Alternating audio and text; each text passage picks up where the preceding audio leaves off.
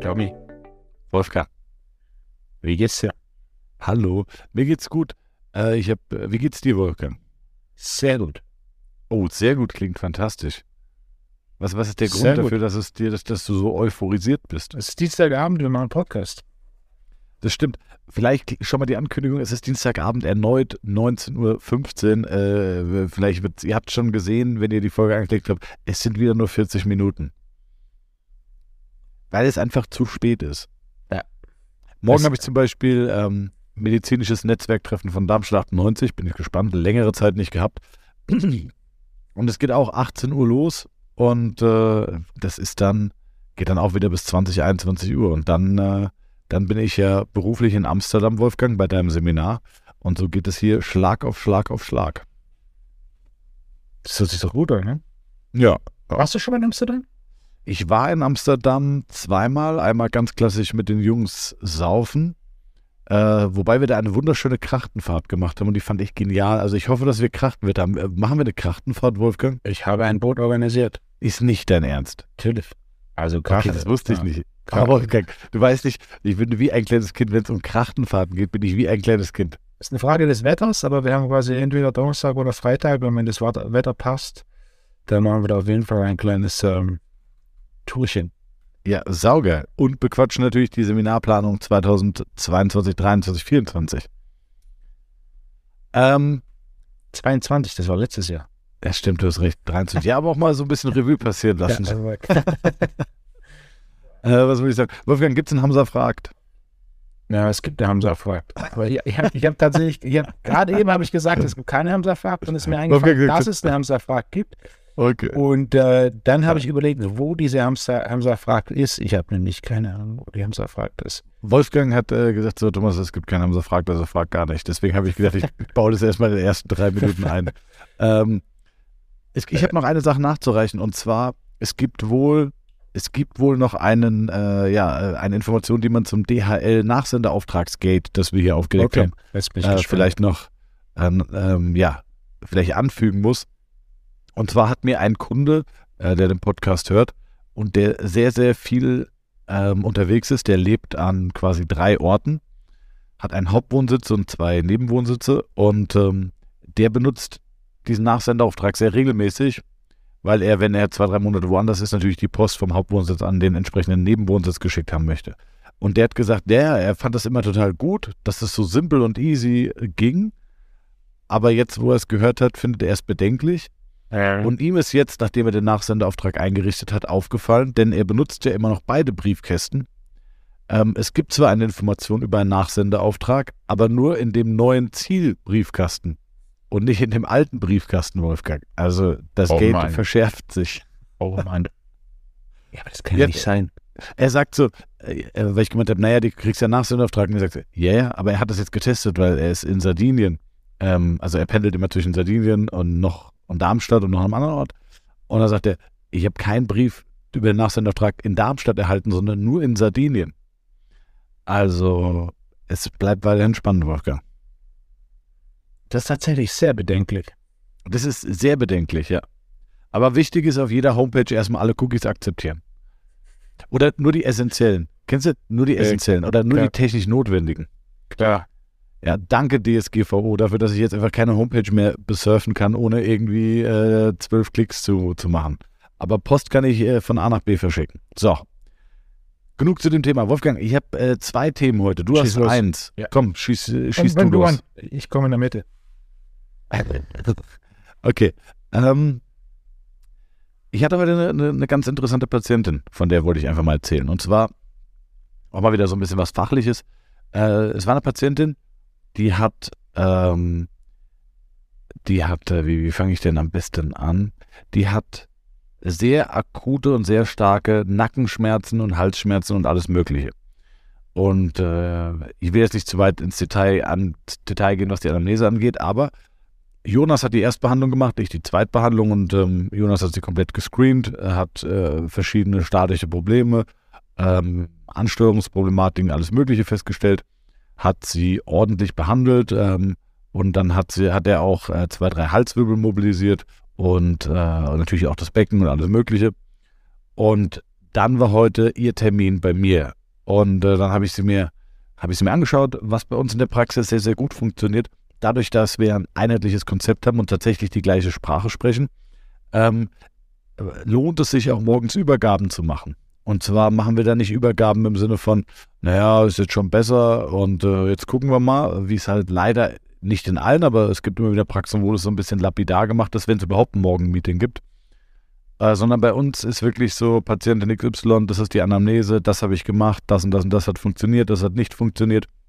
Ähm, und es klappt wirklich gut. Deswegen können wir auch sehr, sehr gut Patienten hin und her geben. Das versuchen wir natürlich tunlichst zu vermeiden, weil ich finde, es ist immer gut, wenn man äh, einen festen Therapeuten hat. Das finde ich immer auch immer schwierig, wenn, äh, wenn man als Patient in eine Praxis kommt und hat dann irgendwie einen acht Termin, sechs, sechs verschiedene Therapeuten. Ähm, genau, und dann habe ich sie mir angeschaut und behandelt. Becken hatte Jonas auch mobilisiert und festgestellt, okay, äh, Becken hatte sie ein paar Probleme, hat Jonas auch behoben und das war auch noch völlig in Ordnung. Die Halswirbelsäule und die Brustwirbelsäule war komplett dicht und sie stand auch wirklich, wirklich schief da. Also äh, eine seitgeneigte Halswirbelsäule, eine leichte Rotation drin. Ähm, wenn die Halswirbelsäule jetzt quasi so nach links seitgeneigt steht und dann kompensiert der Körper ja häufig auch noch die Augenlinie. Das heißt, er versucht die, über die oberen Kopfgelenke noch eine gewisse Horizontalität in die Augenlinie zu bringen. Das hat einmal mit dem Gleichgewichtsorgan zu tun, das hat aber auch damit zu tun, dass der Körper versucht, äh, die Schädelbasis auszugleichen, damit es einfach zu keiner Unterversorgung in, im Gehirn oder in anderen Bereichen des zentralen Nervensystems kommt. Äh, und deswegen ist möglichst wichtig, äh, Schädelbasis, Augenlinie möglichst gerade. Also Kopfstand relativ gerade bei völlig schräger Halswirbelsäule, Nacken und alles Mögliche. Ähm, dann habe ich es mir angeguckt, es war eine ganz, ganz liebe Patientin und hatte auch noch ihren Lebensgefährten oder, oder Mann dabei, auch ein ganz lieber, falls Sie das hören, liebe Grüße. Ähm, und habe sie mir so angeschaut und äh, jetzt ist es ja so, ich habe sie dann gefragt und habe gesagt, naja, wie geht's dir? Ja, Probleme sind noch da. Okay, wie ging es dir nach Jonas letzter Behandlung? Ah, nicht so gut. Zwei, drei Tage hatte ich schon äh, deutlich mehr Probleme. Und ähm, wollte ich nur sagen, äh, da zeigt man, da zeigt sich mal wieder, Wolfgang, dass ich der einzige wahre Therapeut bei uns bin, ja. Und das war's auch mit der Geschichte. Was hast du noch auf dem Zettel? nee, ähm, der, der Punkt ist, das ist völlig normal und das kann mal passieren, weil wir wirken ja auf das System ein und versuchen ja, eine Veränderung herbeizuführen. Denn der Ist-Zustand ist ja problembehaftet. Und ähm, dann habe ich ihr auch erklärt, das ist normal und das ist auch in Ordnung, denn wir arbeiten ja so ein bisschen nach der statistischen Wahrscheinlichkeit, was ist die häufigste Problemursache. Und die allerhäufigste Problemursache ist einfach ein statisches Problem, das der Körper versucht irgendwie zu lösen. Das heißt, äh, Jonas hat die Statik äh, äh, ja, behandelt, hat das Becken behandelt und das, wie gesagt, ist auch gut stehen geblieben. Aber die Halswirbelsäule, die stand einfach immer noch genauso schief und es war auch richtig viel Spannung drauf. Und ähm, naja, dann haben wir habe ich geguckt, äh, Jonas hat noch gesagt, oberste Kopfgelenk links hat er irgendwie nicht bekommen gehabt. Äh, das habe ich mir angeguckt, das war auch total fest. Aber jetzt brauche ich, oder mein, mein Herangehen ist ja, ich weiß ja, dass Jonas das sehr, sehr gut behandelt hat. Ich brauche jetzt nicht zusätzlich das Gleiche nochmal zu tun, denn das Standardverfahren, das man als allererstes anwendet, der höchsten Wahrscheinlichkeit nach, ähm, das hat jetzt keine Besserung gemacht, sondern vielleicht sogar eine Verschlechterung, weil wir uns in das System eingemischt haben, aber die Ursache nicht behoben ist und gewisse Restriktionen und Spannungszustände, die von irgendwo herkommen können, das müssen wir noch rausfinden, ähm, den, den, Körper sofort wieder zurückgezogen haben.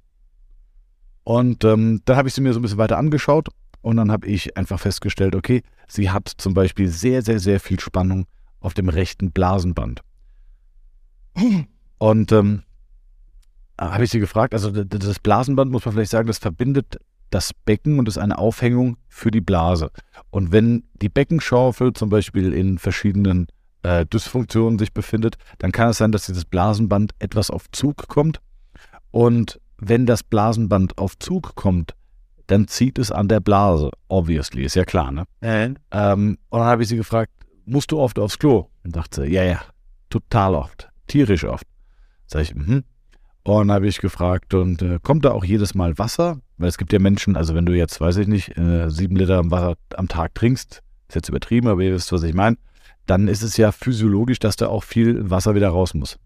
Sagt sie, nee, nee, sie trinkt völlig normal und es ist sogar so, dass wenn sie jetzt eine Autofahrt hat, dass sie davor wirklich eine Stunde oder zwei oder drei nichts trinkt, damit sie nicht ständig wieder rausfahren muss. Und dann habe ich gefragt, und musst du oft aufs Klo und kommt dann was oder kommt da auch wirklich Wasser? Und dann sagt sie, nee, eigentlich äh, geht sie auch ganz oft aufs Klo und da kommt sehr wenig Wasser. Da sagst du, okay, das ist ungewöhnlich, weil eigentlich solltest du, wenn du aufs Klo gehst, Wasser lassen. Ähm, wenn das Blasenband ziemlich viel Zug hat, dann zieht es an der Blase, soweit waren wir eben schon. Ähm, und wenn du Zug auf der Blase hast, dann wird die Blase ja quasi gedehnt. Und eine gedehnte Blase ist der Indikator dafür, dass die Blase gefüllt ist ähm. und gibt den Impuls, Wasser zu lassen, also aufs Klo zu gehen. Das heißt, äh, allein nur durch dieses gespannte Blasenband, das theoretisch auch also durch ein Beckenproblem kommen kann, gibt noch weitere Ursachen, wo es herkommen kann, ähm, hat sie schon mal viel Spannung im Unterbauch. Und dann ging es weiter und dann ähm, habe ich mal gefragt, weil Frauen, die häufig Halswirbelsäulenprobleme haben, da gibt es ein paar Indikatoren, die darauf hindeuten, ob sie denn mal irgendwie größere Probleme im Urogenitalbereich gehabt hätte, äh, eine Fehlgeburt, ob sie mal eine Gebärmutterausräumung, Zysten an Eierstöcken und so weiter hatte. Und auf einmal kam raus, ja, ja, sie hatte eine Fehlgeburt vor 15 Jahren. Und dann habe ich gesagt, hm, okay. Äh, und dann habe ich einfach äh, ein bisschen weitergeguckt und der gesamte Dickdarm war auch brutal fest. Also, ähm, wenn der Dickdarm fest ist, haben wir auch in den vergangenen Folgen schon häufig drüber geredet, ist das einfach ein Indikator dafür, dass viel Stress da ist. Ne? Stress lässt einfach den Körper funktionieren, lässt ihn kämpfen, lässt ihn fliehen, also dieser klassische Fight-or-Flight-Modus. Was der Körper aber nicht tut, ähm, wenn er äh, sich im Stress befindet, ist, er fährt die Wundheilung runter und er reguliert auch die Verdauung runter, denn die braucht er in, in einer sehr, sehr stressigen Situation nicht. Dadurch war der Dickdarm extrem hart. Sie sagt auch, sie hat teilweise so Magenprobleme, dass sie nicht mal Wasser trinken kann. Das Wasser schon Schmerzen verursacht. Ähm, Sodbrennen hat sie auch. Sie kriegt extremen Blähbauch und mit Blähbauch meinen wir eigentlich Magen. Ähm, und das war dann schon sehr, sehr spannend, ne? weil äh, wenn du dir überlegst, okay, sie hat jetzt brutale Restriktionen im Unterbauch, Blase schon affektiert, äh, dann leider, um Gottes Willen, eine Fehlgeburt gehabt, dann ähm, äh, diese brutale Stress und, und, auch eine Fehlgeburt, das darf man auch nicht unterschätzen, löst auch sehr viel emotionale Traumata aus. Ne? Also ich bin jetzt nicht so, dass ich dann sage, du musst zum Psychologen, aber ich würde schon empfehlen, sich mit so einem sehr traumatischen Erlebnis mal auseinanderzusetzen, ne? weil es natürlich unverarbeitet ja Probleme aufwirft. Vielleicht kann man das vergleichen, ohne jetzt zu tief in dieses Thema einzusteigen, aber wie wenn jemand ähm, eine Beziehung beendet und sofort in die nächste geht. Das kann funktionieren, ja. Es kann aber auch sein, dass da sehr, sehr viel unverarbeitete Emotionen irgendwo noch köcheln und vielleicht irgendwann zu Problemen führen. Also ähm, es lohnt sich, mit großen emotionalen Einschritten auch mal ein bisschen umzugehen und die auch ein bisschen aufzuarbeiten. Naja, was habe ich dann gemacht? Sie konnte im Stehen den Schmerz provozieren äh, durch gewisse Halswirbelpositionen, die sie eingenommen hat. Und äh, dann habe ich einfach mal äh, den gesamten Unterbauch inhibiert. Das heißt, ich habe ihn angenähert, ich habe einfach den gesamten Unterbauch unspezifisch angehoben. Ähm, und auf einmal konnte sie in keiner Position den Schmerz mehr provozieren, beziehungsweise hat gesagt, es ist um Welten besser. Also es war nicht 100% weg, aber es war um Welten besser. Äh, ihr Mann hat noch so gesagt, naja, aber schau doch mal nach der Rotation, weil der Mann kannte sie und ihr Problem sehr, sehr gut und hat gesagt, schau doch mal, wenn du nach rechts den Kopf drehst, äh, das geht ja gar nicht. Und Unterbauch angehoben, das heißt alle Strukturen angenähert, das heißt die Restriktion etwas für den Moment gehemmt und auf einmal war die vollständige Rotation der Halswirbelsäule wieder möglich und es war auch die vollständige, äh, also die anderen Halswirbelsäulenpositionen wieder schmerzfrei möglich. Und ähm, das ist dann schon cool. Also, weil, weil du merkst, hey, ich, äh, also ich löse gerade das Problem nicht, aber ich kann durch einen einzigen logischen Test ein gesamtes System korrigieren. Und wenn man sich jetzt überlegt, ich will jetzt nicht zu weit ins Detail gehen, aber es gibt schon sehr, sehr starke und straffe Strukturen, die auch vom Unterbauch bis hoch in den Kopf ziehen und die solche Restriktionen und solche Kräfte auch äh, übertragen können, bis nach oben. Dann erklärt sich auf einmal auch, warum da oben der gesamte Hals so brutal fest war. Und du merkst auch, ist es nur Muskulatur oder ist es auch vielleicht noch ein bisschen bindegewebiger Stress, also so relativ klassisch bei Kräften, die übertragen werden aus dem Unterbauch. Und ähm, das ist dann schon, das passt dann schon in dieses Bild. Und äh, fand ich einfach eine ganz, ganz schöne Geschichte. Wir haben dann am Ende die Blase behandelt, wir haben das Becken noch ein bisschen behandelt, wir haben den Dickdarm angefangen zu behandeln, ähm, aber konnten dann, die waren eine Stunde 15 da und die Zeit hat, bei, hat längst nicht gereicht. Also ich hätte diese Frau locker noch eine Stunde 15 behandeln können und irgendwann ist es dann auch nicht mehr gut, weil dann ist das Nervensystem völlig drüber, so wie wenn du einfach zu lang trainierst. Ähm, aber das war schon ein cooler Fall, der mir wieder sehr viel Spaß gemacht hat, weil es äh, auch cool war und auch die Behandlung von Jonas war völlig richtig. Also ähm, ich sag mal, wenn du jetzt einen braunen Fleck an der Wand hast, dann ist die Wahrscheinlichkeit, dass dahinter ein Wasserschaden ist, wahrscheinlich die höchste. Äh, es kann aber auch sein, dass tatsächlich irgendwie, äh, weiß ich nicht, ein Einbrecher da war und eine, äh, weiß ich nicht, äh, bei der Flucht irgendwo da sich festgehalten hat und irgendwelche äh, äh, Matschflecken vom Einbruch da hinterlassen hat. Also sehr unwahrscheinlich, aber könnte auch sein. Ähm, schlechtes Beispiel, aber du weißt, was ich meine. Und genau, das war einfach ein cooler Fall, der Spaß gemacht hat. Der Advice ist jetzt noch zwei Behandlungen zu kommen, dann behandeln wir es. meine Empfehlung war auch, sich vor Ort nochmal einen Osteopathen zu suchen der sich das Ganze anschaut. Da würde ich dann auch, habe ich auch gesagt, das mache ich nicht standardmäßig, aber weil ich äh, die Frau und auch den Mann, ähm, also die Begleitung des, der Patientin so total sympathisch und nett fand, ähm, habe ich gesagt, für euch würde ich das machen, würde ich dem Kollegen äh, auch genau sagen, was ich festgestellt habe, was er einfach weiter testen kann. Und äh, das meine ich jetzt nicht, weil ich nicht gerne Kollegen sage, was ich mache, um Gottes Willen, aber weil es einfach sehr viel Aufwand ist, den ich in meiner Freizeit betreiben muss, einen Kollegen zu instruieren. Wenn ich das bei jedem Patienten täte, dann käme ich ja gar nicht mehr zum Arbeiten. Ähm, genau. Sehr cooler Fall, hat mir sehr viel Spaß gemacht. Und äh, sowas macht dann Spaß, sowas auszutesten und dann auch direkte Ergebnisse zu erzielen. Wir haben übrigens, dass, dass keine große Besserung äh, hat äh, stattgefunden. Das muss jetzt in den nächsten, in den nächsten Behandlungen passieren. Großartig. Ja, ich hoffe, es hat dir ein bisschen Spaß gebracht. so in, in meine Welt, Wolfgang. Guter, guter Einblick in die Praxis ja. äh, der Therapie. Ich mag so Praxiseinblicke auf diese technischen ja, kann ich, kann ich gerne, kann ich gerne häufiger machen. Ja. Ähm, ich merke nur auch bei mir, äh, ja, durch die, wie kann man das jetzt formulieren, durch gewisse Aufgaben, die ich jetzt in letzter Zeit im Sport auch angenommen habe oder übernommen habe, hat sich mein Praxisalltag noch mehr einfach auf Fußballprofis verlagert. Das heißt, ich habe noch so meine Stammkunden, wo auch schon viele einfach zu den Kollegen gehen und happy sind. Aber äh, ja, sehr, sehr viel Fußballprofis, auch international. Es wird immer mehr. Äh, das ist wirklich verrückt. Ich habe am Tag manchmal sechs Fußballer, wo du sagst, wo kommt ihr alle her? Ähm, das ist cool und das ist auch wahrscheinlich so mein Kerngeschäft. Aber das sind eigentlich die Fälle, für die mein Herz schlägt, sind diese komplexen Fälle, ähm, bei denen man aber auch ja auch oft nicht helfen kann, muss man auch ganz klar sagen. Weil vor allem, wenn Leute kommen, die schon überall waren. Ja dann habe ich, ich habe da einen riesen Spaß dran. Ich freue mich, dass die Leute kommen, aber die sind dann häufig so komplex oder schon so lange in irgendeinem Muster oder System eingefahren, dass du da häufig jetzt auch keine bombastische Heilung hinbekommst. Aber ich versuche immer mein Bestes und bin stets motiviert. Und bei der Frau bin ich auch optimistisch, dass man was bewegen kann. Äh, aber ich bin gespannt, ja. Kleinen Praxis, Einblick von mir. Großartig. Großartig. Ich kenne dich doch, Wolle. Wolfgang, was hast du erlebt? Erzähl mal. Also was hast du auf deiner Liste? Bei mir ist tatsächlich auch ein Einblick in die, in die Praxis oder in den Praxisalltag eines Coaches. Und zwar hatte ich jetzt am, am Wochenende wieder so einen, einen kurzen Dialog mit einer ähm, Coach-Kunden. Und das war so ein bisschen, ein bisschen Anstoß, vielleicht mal das, das Thema ein bisschen, äh, bisschen genauer zu besprechen, denn es ist, es ist wichtig, für den Coach, aber wahrscheinlich noch ja. mehr für den Kunden bzw. Trainierenden oder Interessierten.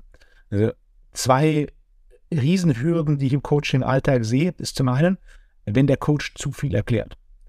Äh, wenn der ja. Coach versucht, möglichst viel Wissen mitzugeben, am Ende vom Tag ist es so, willst du jemand nichts mitgeben, versuch alles mitzugeben. Äh, du überlegst die Leute, äh, es geht nicht darum, dass die Person weiß, warum sie etwas tun muss, sondern es geht darum, dass die Person weiß, was sie zu tun hat.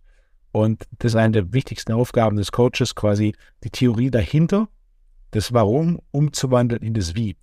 Und auch wenn es in Momenten wichtig ist, ein kurzes Warum zu geben, je größer das Warum, desto größer das Problem.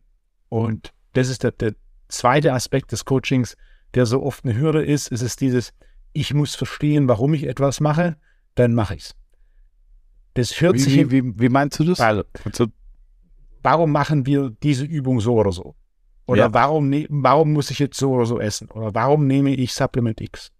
Mhm. Im ersten Moment klingt das logisch, ja, wenn ich es besser verstehe, dann ähm, ist es einfacher für mich zu machen. In der Praxis ist das aber nicht der Fall. Denn es geht nicht darum, warum du etwas tust, sondern dass du es tust. Und statistisch, je mehr du dich für das Warum interessierst, desto weniger bist du im Umsetzen und Machen. Und deswegen, ich bin kein großer Fan von Erklären und ich versuche auch immer das Erklären so kurz und prägnant und präzise wie möglich zu halten, um dann wieder den Fokus zu shiften auf, was musst du machen. Denn je mehr nach Warum gefragt wird, desto weniger ist oft der Fokus auf das Machen. Und auch, was man unterschätzt, ist, diese Frage nach dem Warum ist in vielen Fällen eine exponentiell steigernde Stressreaktion. Das heißt, je mehr du dieses Warum das, warum das und dann kommt auch gerne im, im Kontext dieses, aber warum machen wir nicht das? Warum, können wir das auch machen? Oder wann kommt das? Oder ich habe Folgendes gelesen. Das sind Fragen, die machen im ersten Moment natürlich Sinn, sind aber Fragen, die definitiv destruktiv sind. Das, das fördert nicht, dass du die Sachen umsetzt, die du umsetzen sollst und damit den Fortschritt bekommst. Und da sind wir auch ganz schnell bei diesem Punkt Paralyse durch Analyse. dass ja, jemand ja, so ja. sehr in diesem, aber ich habe jetzt, der hat es erzählt. Und, und da habe ich das gelesen und da habe ich das gehört und die Person das, warum machen wir nicht das, warum machen wir nicht das? Nee, nee, nee, nee, nee. Langsam, langsam. Das ist, das ist ein Haufen Stress, der am Ende vom Tag sehr wenig Positives hat, in der absoluten Mehr der Fälle mehr lehnt, als er tatsächlich voranbringt. Ein wichtiger Punkt, äh, warum gibt es das so stark in Training und Ernährung? Weil es ein emotionales Thema ist.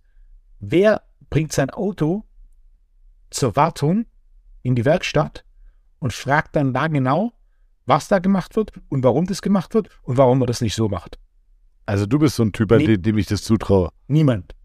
Ja. Es, gibt, es gibt für alles Ausnahmen, aber grundsätzlich, ja. es gibt sehr viele Dinge, da lassen wir einfach machen. Und das relativ unemotionale Themen sind. Da kommt niemand auf die Idee, sich jetzt großartig hier, bevor du das Auto in die Werkstatt bringst, wer, wer liest da im Internet, was da jetzt genau gemacht wird, wer holt sich dazu Bücher. Ich, ich habe noch, ein, hab noch ein weiteres Argument, Wolfgang, das mir spontan dazu einfällt. Die Primärerfahrung ist das Problem.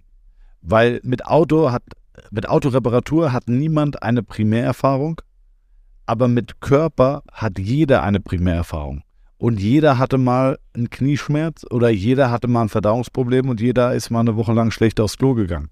Und deswegen hat jeder das Gefühl, dass er da mitreden kann. Das ist eines der größten Probleme. Äh, ganz klassisch auch im Fußball. Hast 16.000 Trainer da. Jeder hat mal ein Fußballspiel gesehen, jeder hat mal gegen Ball getreten äh, und jeder meint mitreden zu können. Aber ähm, dass man das einfach nicht kann, ist sehr, sehr schwierig. Jetzt ist aber unsere Branche prädestiniert für Experten mit reiner Primärfelderfahrung. Weißt du, was ich meine? Das heißt, jeder hat mal Liegestütze gemacht, jeder hat mal einen Proteinshake getrunken und jeder hat irgendwelche Informationen aus, äh, aus dem Fokus, der Man's Health, aus irgendeinem Zeitungsartikel, aus einem Kumpel, der ihm was erzählt oder, oder, oder. Und ähm, das ist das große Problem, dass einfach zu viel äh, in dem Bereich Primärfelderfahrung passiert. Wenn wir jetzt über äh, weiß ich nicht, über Quantenphysik reden, glaube ich nicht, dass viele Leute kommen und mitreden wollen. Und ähm, das ist auch, das, das ist auch ein großes Problem. Die Emotionen, die Primärerfahrung und Emotionen sind sehr nah beieinander. Wenn du die Primärerfahrung hast, ob positiv oder negativ, und das ganz stark mit einer Emotion verbunden ist, dann, dann führen die Emotionen am Ende vom Tag dazu, dass du quasi, oder wie man es nennen will, Overthinking, Paralyse durch Analyse, dass der Fokus zu sehr auf das Denken und das Warum geht, anstatt auf das Machen. Äh, ich, ich meine, wenn du jetzt Liebscher Bracht nimmst zum Beispiel, unser guter Freund Rowley, nichts Böses über ihn, um Gottes Willen, äh, aber auch nicht viel Gutes. Warte, ich muss kurz gehen. Äh, uh, uh, sorry, ey, unter, unter den größten Möglichkeiten nehmen wir euch den Podcast auf fünf Sterne sofort. Okay. Roland Liebscher Bracht war ja irgendwie mal Autoverkäufer oder was oder Autohändler und hat dann eine Kampfsportschule aufgemacht. und hat dann Leuten, die Rückenschmerzen haben, Übungen gegeben. Dehnübungen, Kräftigungsübungen, Beweglichkeitsübungen. Und irgendwann festgestellt, oh, es wird besser. Und aus dieser Primärerfahrung heraus hat er angefangen, seine Therapie zu entwickeln. Der hat das ja nicht studiert oder nichts. Ähm, später kamen sicherlich äh, auch Experten mit dazu und er hat sich natürlich irgendwo Informationen hergeholt und weiß ich nicht. Mag man davon halten, was man will. Ähm, ich will nur sagen, der ist ja auch aus dieser Primärbeobachtung heraus gestartet. Naja, wenn ich das und das mache, hilft es schon vielen. Also lass es doch einfach mal weitermachen. Weißt du, wie ich meine? Ja. Und äh, so ist auch, na, ich habe Rückenschmerzen, ich habe mich jetzt auf einer Faszienrolle des Gesäß ausgerollt und den Hüftbeuger gedehnt und dann ist es besser. Das ist die Lösung. Und ähm, jetzt kommt jemand zum Therapeuten und der Therapeut sagt, naja, aber guck mal, äh, ich sehe bei dir das, das und das und das und das ist äh, die Spannung auf dem Gesäß und äh, die Spannung auf dem Hüftbeuger ist nur die Konsequenz aus dem und dem und dem. Und dann äh, sagt jemand, ja, aber also ich krieg's mit Rollen und denen kriege ich es eigentlich weg. Und es ist dann schwierig, genau. Also weil, weil es ist äh, eigentlich, wie du sagst, es ist kontraproduktiv für den Therapieprozess, weil die wenige Zeit ist so kostbar, dass man sich vielleicht eher darauf einlassen sollte. Aber bei mir ist zum Beispiel auch wichtig, dass Patienten das Problem verstehen. Also ich erkläre Patienten sehr, sehr viel.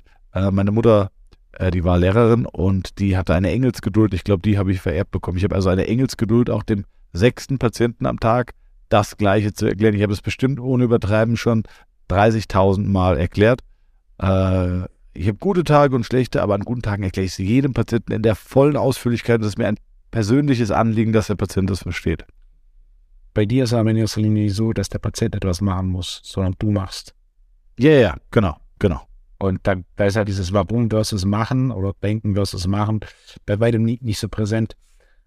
Und dann geht es auch nicht, dann geht's auch nicht super, äh, super technisch. Also ich gehe ganz schön nee, davon nee, aus, du machst es in einfachen Worten, präzise, genau. präzise und prägnant. Ein bisschen ja. Grundverständnis solltest du haben. Deswegen, da habe ich ja auch, das mache ich ja auch.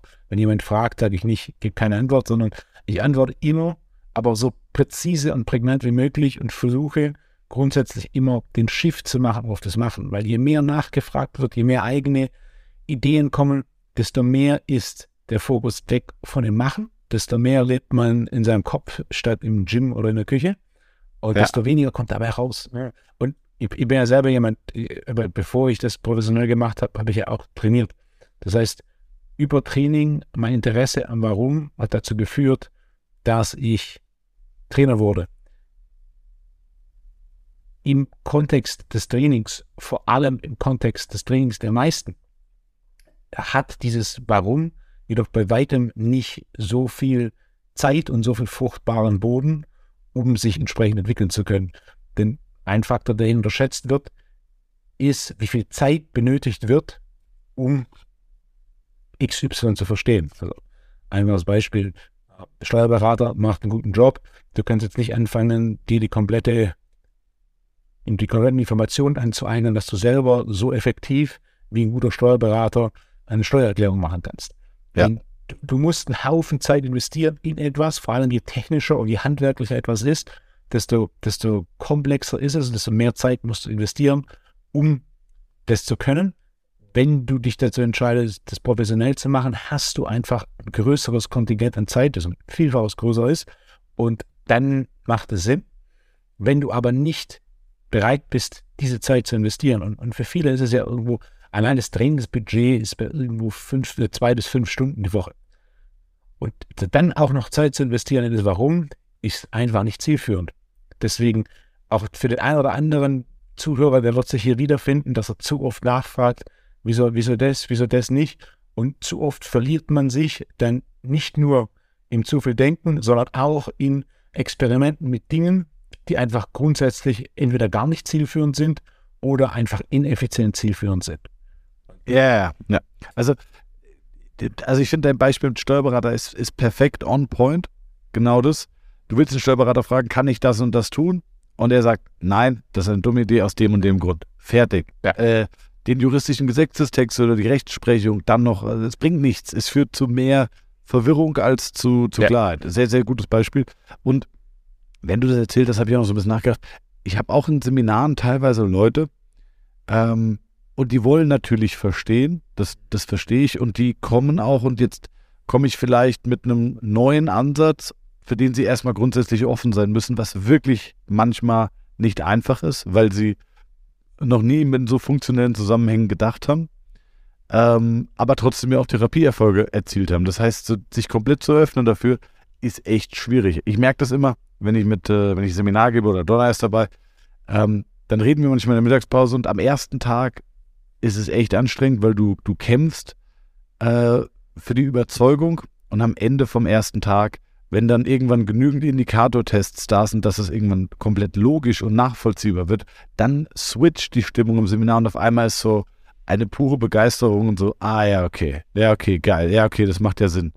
Aber dahin zu kommen ist echt anstrengend. Auf dem Weg dahin hast du viele Leute, die natürlich auch verstehen wollen und aber auch manchmal sich zu sehr in Fragen verlieren, anstatt einfach mal zu akzeptieren und erstmal zuzuhören und erstmal zu sagen, okay, jetzt ich probiere das einfach mal, ich bin mal offen dafür und ich dann komme ich schon an den Punkt. Also ich glaube, dass wir häufig äh, ein, zwei Stunden oder drei Stunden früher an so einem Tag an diesen Punkt der Begeisterung kommen, wenn Leute einfach grundsätzlich erstmal offen sind. Das sind sie ja, aber ähm, weniger dagegen kämpfen. Ich glaube, das ist richtig. Weniger gegen diese neuen Informationen kämpfen und dagegen argumentieren, als dafür offen zu sein und das erstmal in die, in die Anwendung zu gehen. Ne?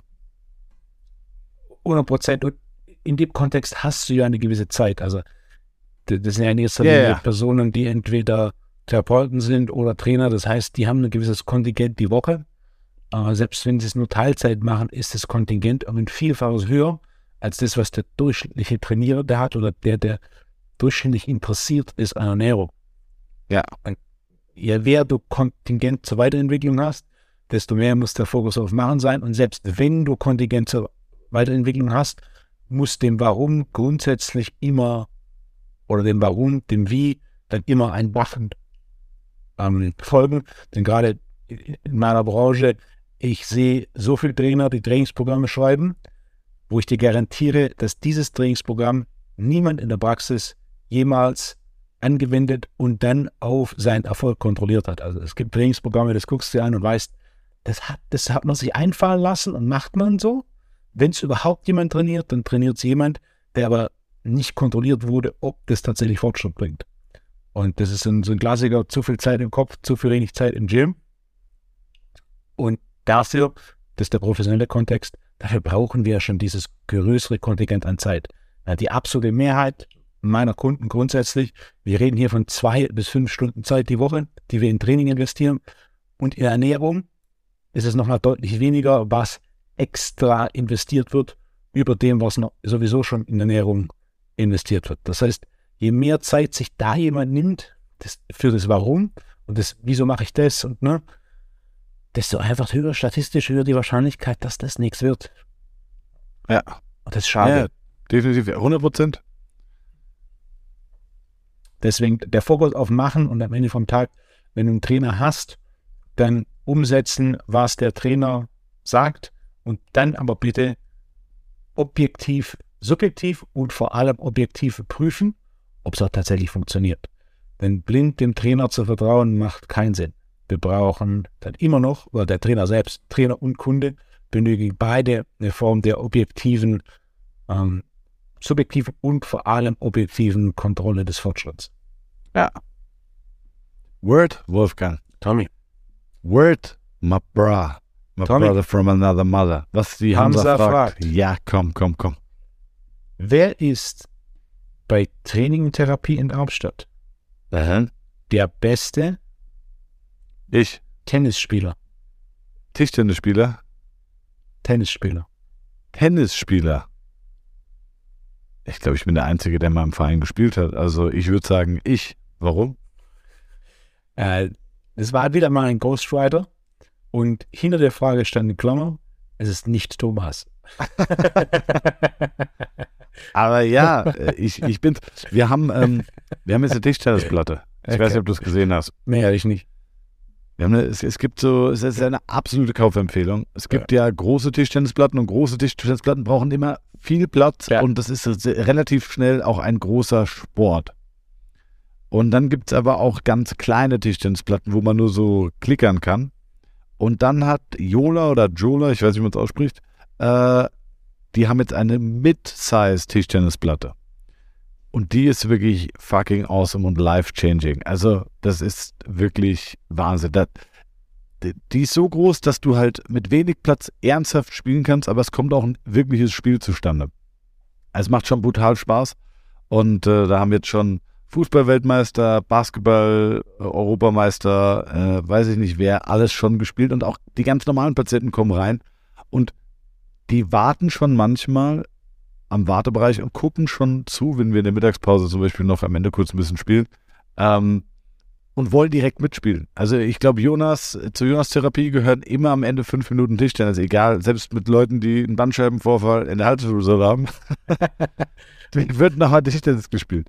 Ähm, ja, das ist schon, ist schon mega, macht krass Spaß. Also äh, haben, haben auch viele Schläger, können auch nochmal Rundlauf spielen. Also das ist wirklich was. Äh, kannst du was an der Tischtennisplatte, Wolfgang? Ich das letzte Mal Tischtennis gespielt habe, ist 25 Jahre her. Ja, die, hätte ich jetzt auch nicht so in die klassische Tischtennisabteilung, hätte ich jetzt nicht, äh, nee. nicht reingepackt. Hm. Ja, aber das ist wirklich, ist, ist mega. Das ist schon sehr, sehr geil. Jetzt müssen wir mal gucken, ob wir eine Klimaanlage noch irgendwie installieren, weil es wird echt sehr warm bei uns in der neuen Praxis. Was kannst du zu, zu, zu Klimaanlagen sagen, Wolfgang? Du brauchst ein richtiges Gerät. Ja, yeah, ja, klar. Also nicht so ein Standgerät. Wichtig bei der Klimaanlage ist, dass sie regelmäßig gereinigt, gereinigt wird, denn Klimaanlagen sind Herde für Schimmel. Ja. Und das willst du nicht, dass du dann quasi die Schimmelpartikel reinbläst. Ja, ungeil. Ja, die, die müssen gereinigt werden. Am besten mit sowas wie Wasserstoffperoxid. Das ist wirklich aggressiv oder sowas wie Essigessenz. Das ist wirklich aggressiv dann quasi am Ende, du musst sie nur im Frühling oder kurz vor dem ersten Benutzen reinigen muss sie nicht ständig reinigen, sondern das, was sich da quasi ansammelt und vor sich hin arbeitet, äh, muss da quasi einmal im Jahr sauber gereinigt werden. Da hatte ich, ich hatte auch einen Kunden, der hatte so Bürokomplexe, also seine Arbeit war das Verwalten seiner Bürokomplexe und der hatte auch Geschichten erzählt aus Lüftungsanlagen und aus Klimaanlagen. Wenn du das aufmachst und reinschaust, das lebt da innen. So, in so großen Bürokomplexen, wo ich mir auch denke, Bürokomplexe, da sollen die Leute was arbeiten.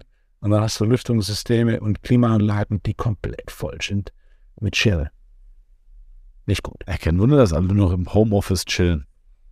Aber vielleicht kommen sie wirklich im Hochsommer wieder in die Büros. Wegen der verschimmelten Klimaanlagen. Kann ich mir schon vorstellen. Ja. So. Wolfgang, hast du noch irgendein kleines Thema? Weil ich bin, ich bin schon hungrig. Hast du schon gegessen? Nein. Sagen wir doch mal ganz kurz, was, was, um was geht es im Seminar in Amsterdam? Was ist nochmal das Thema? Functional Nutrition. Functional ne? Nutrition für Bodycomp ist ein großer Fokus auf die zwei Themen Darmgesundheit und Darmfunktion sowie auf das Buzzword Detox. Was ist dieses Thema Detox? Wie funktioniert Detox? Äh, kann man detoxen oder nicht detoxen? Wie unterstützen wir den Prozess, der dahinter liegt? Und warum ist es für uns als Trainer aus Sicht von Muskelaufbau, Fettabbau und Leistungsfähigkeit sowie Wohlempfinden ähm, so wichtig. Das, okay. das, sind die großen Themen. Geht es ein oder zwei Tage? Ein Tag. Okay. Nur Samstag. Samstag, richtig? Nur Samstag. Ja, geil. Da habe ich schon Bock drauf. Bin so. ich sehr gespannt. neues Gym, das zweite von, von Wesley. Ich habe da jetzt, ist da mein drittes Seminar dort? Mein viertes Seminar dort. Dreimal war ich schon dort, wenn ich mich richtig erinnere. Und hat äh, nur ein Gym gehabt. Ich kann mich nur erinnern, als ich das erste Mal dort war, war ich, waren sie drei Trainer. Jetzt haben sie zwei Locations und neun Trainer. Und, äh, und alles Personal Training? Alles Personal Training. Gibt kein Mitglied, äh, gibt kein Gruppentraining, es gibt nur One-on-One Personal Training. Wahnsinn. Und äh, Stundensatz? Für deutsche Verhältnisse, ich glaube, ich weiß es nicht. 150 und dann, wenn du mehr größere Pakete nimmst, ein Tick weniger. Ähm, aber es ist ab Amsterdam. Ja. Ist Amsterdam ist schon, ist schon teuer, ne? Also ist in, London ist teurer, Paris ist mit Sicherheit noch teurer.